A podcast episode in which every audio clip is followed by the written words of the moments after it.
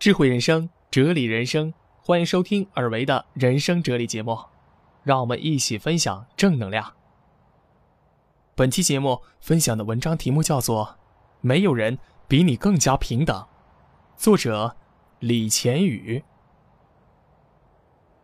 英国著名作家乔治·奥威尔在其政治寓言《动物庄园》中说：“动物庄园里的法律是，所有动物一律平等。”但有些动物比其他动物更加平等。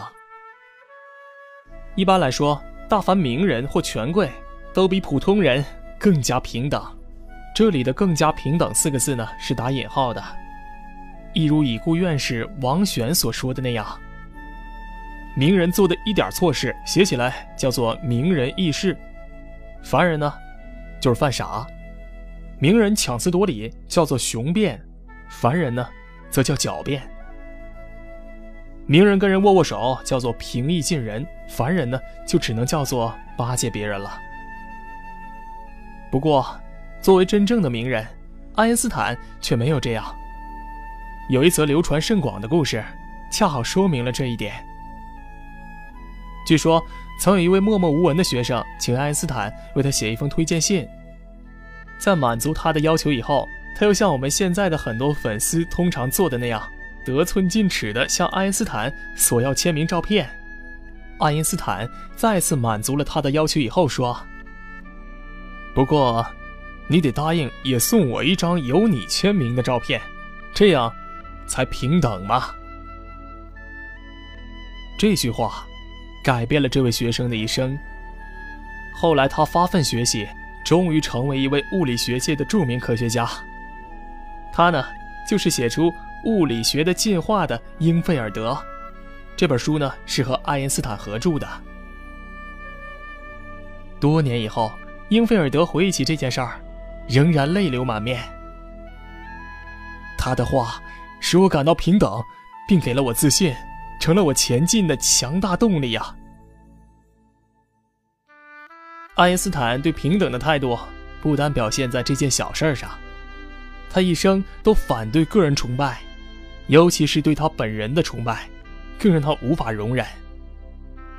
因此，在他面前呢，无论是美国总统，还是像英菲尔德那样的无名小卒，他都一视同仁，平等对待。爱因斯坦无疑是二十世纪最伟大的科学家，但我们不得不承认，在某种程度上，作为一个人的爱因斯坦。甚至比作为科学家的爱因斯坦更加伟大，更加值得我们崇敬。在平等问题上，与爱因斯坦同样伟大的还有列夫·托尔斯泰。让我们再来分享一个小故事吧。有一次，托尔斯泰在站台上停留，刚好有一列客车停在那里。列车启动的时候，他听到一位太太探出车窗，焦急地冲他喊道：“喂，老头，老头！”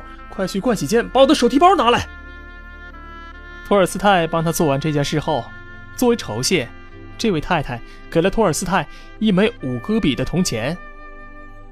这时，一位旅客认出了托尔斯泰，他提醒那位太太：“这个老头就是大名鼎鼎的大作家列夫·托尔斯泰呀。”那位太太惊叫道：“天哪，您就是列夫·尼古拉耶维奇！”看在上帝的份上，原谅我吧，请把那枚铜钱还给我吧。托尔斯泰笑着说：“这五戈比是我挣来的，所以我收下了。”托尔斯泰的举动呢，俨然一个可爱的孩子，而隐藏其后的，则是一种极可贵的平等心态。这种平等呢，并非刻意为之或心血来潮，而是他根深蒂固的意识的表现。他毕生都在追求这种人类普遍的平等，甚至在探讨人与上帝的关系时指出，对人人平等的确认，必然是任何宗教的基本特征。因此，他无法容忍自己过着忧郁生活的同时，却有那么多人生活在贫穷与苦难当中。在他生命的最后两年。他因不断的在自己身上发现不那么平等而难过的忏悔道：“我越来越抑郁，几乎感到绝望，因为自己过着穷奢极欲的悠闲生活，而周围的老百姓在紧张的劳动，却连最起码的温饱也得不到。对于托尔斯泰来说，这样加之引号的更加平等，无疑是一种耻辱。因此，从祖辈那儿继承来的贵族庄园，就成了他自我折磨的精神牢笼。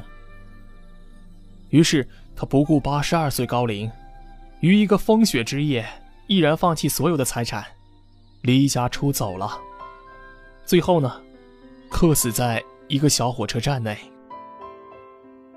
弥留之际，他留下了这样的遗嘱：要像埋葬叫花子那样，用最便宜的棺材，为我做一个最便宜的坟墓。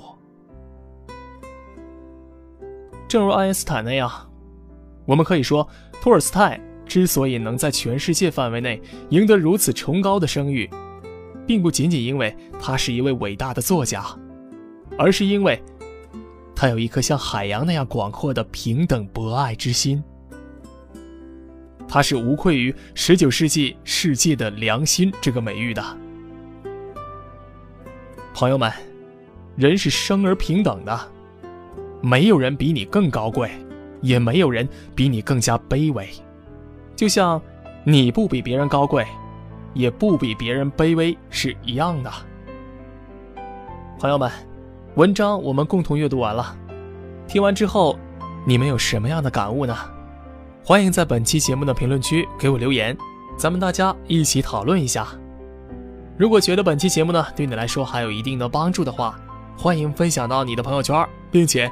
给尔维一个赞吧，也欢迎加入我的私人微信幺八六四幺六二五三零零，把你加入我们的讨论群，正能量的伙伴们都在这儿呢。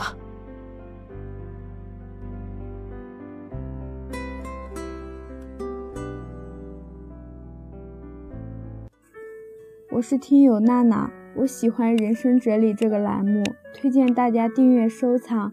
这是一个极有正能量的栏目，相信在我们的社会生活中，会遇到形形色色的人和事，难免会迷失前进的方向，进入低谷，变得焦躁，变得不安，没有耐心，开始消极。不妨静下来，倾听尔维老师的人生哲理栏目，你一定可以找回曾经那个正能量满满、朝气蓬勃、干劲十足的自己。